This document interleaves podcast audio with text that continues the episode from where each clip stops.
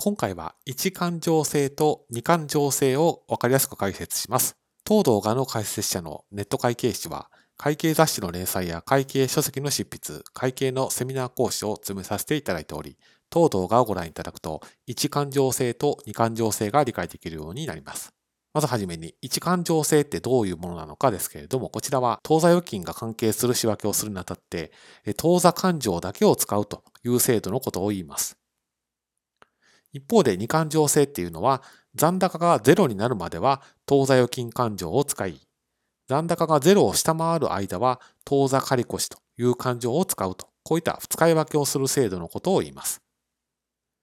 ですので、両者の違いはどこに出てくるかというと、まあ、残高がゼロを下回るときに勘定科目を使い分けるのか否かといったところで大きな違いが出てきます。それではそれぞれ次のスライドで見ていきます。まず出金取引の仕分けの場合です。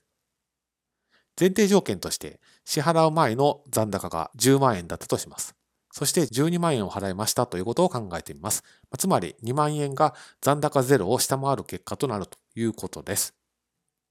まず1勘定制の場合は、なんとか費という費用勘定が左側借方にあって、その相手勘定は当座という勘定だけを使います。非常にシンプルです。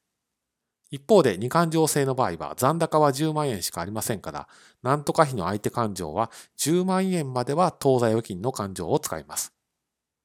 でそれを下回る部分については当座借越という勘定科目を使うことになります。一方の入金取引の仕分けですけれども、こちら、まず前提条件として入金前の残高がマイナス10万円だったとします。そして12万円が入金されたという取引を考えてみます。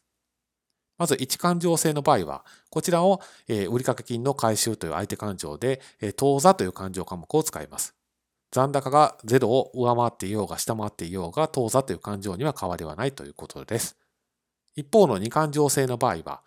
10万円までは当座借越を減らすという仕分けをするので、左側借方に当座借越10万円と書きます。で、0を上回る金額は2万円ですから、当座預金2万円という勘定科目を使うことになります。